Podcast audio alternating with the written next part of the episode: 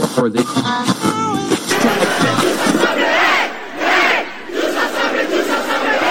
Hey!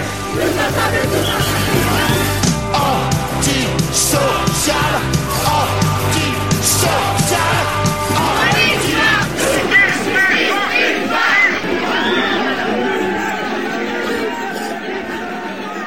Surprise, surprise, les gars, oui. Alors, comme vous le savez, moi, j'aime beaucoup rigoler, donc cette petite chronique humoristique, hein, bien évidemment. Euh, pour vous, pour nous, pour tout le monde, c'est, je pense que je, j'irai pas jusqu'à dire d'utilité publique, faut pas déconner.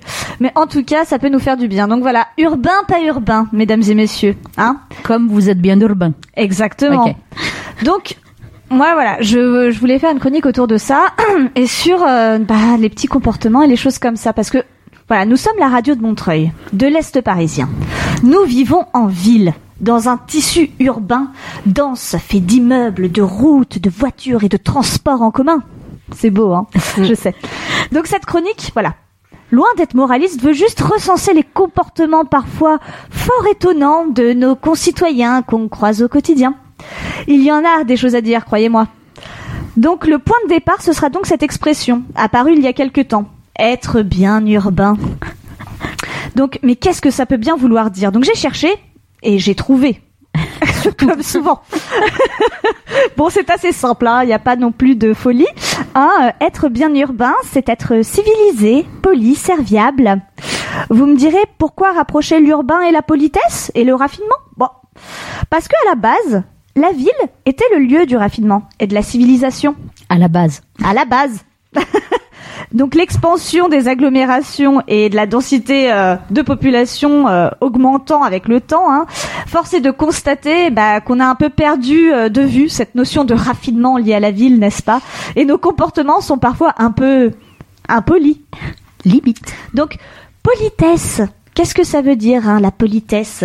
Donc, c'est les usages sociaux régissant les comportements des gens les uns envers les autres. Hein, incroyable, hein, mais c'est bien de le rappeler de temps en temps, ces petites piqûres là, c'est... Oh, je suis fan.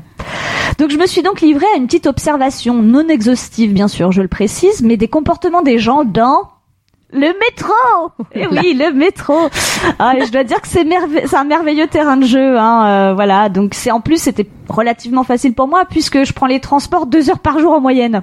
Hein, donc euh, facile, facile. Donc voilà, voici un petit florilège des comportements aperçus. Hein?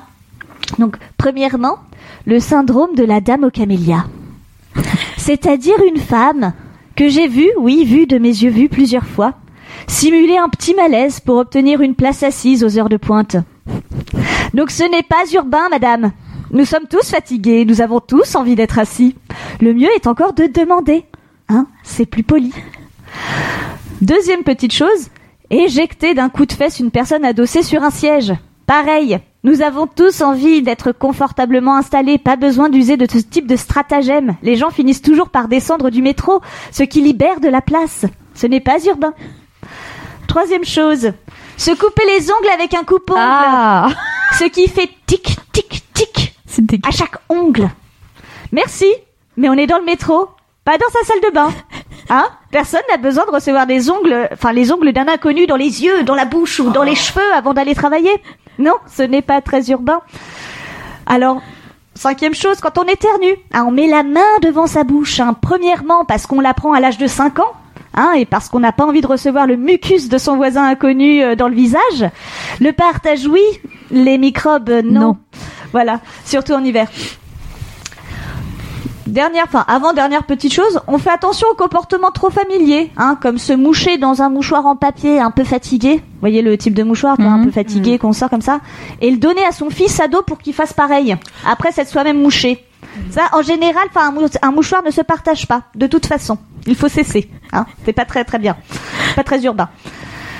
Et puis, euh, the last but not least, euh, dans le métro, on est souvent très nombreux. Alors on évite de s'arrêter juste devant les couloirs de correspondance, on dégage le lieu de passage en se mettant sur le côté pour laisser les autres usagers avancer. Hein. C'est rien, mais pourtant ça changerait la vie. Donc pour conclure, le métro est un lieu public partagé par tous. Tout comme on fait attention à soi, on fait attention aux autres. Un peu comme dans le proverbe, ne fais pas aux autres ce que tu veux pas qu'on te fasse. Mais je sens que l'image est pas encore assez forte, alors je dirais que le métro c'est un peu comme les toilettes. On laisse euh, l'endroit aussi propre comme on aimerait le trouver en entrant. Merci.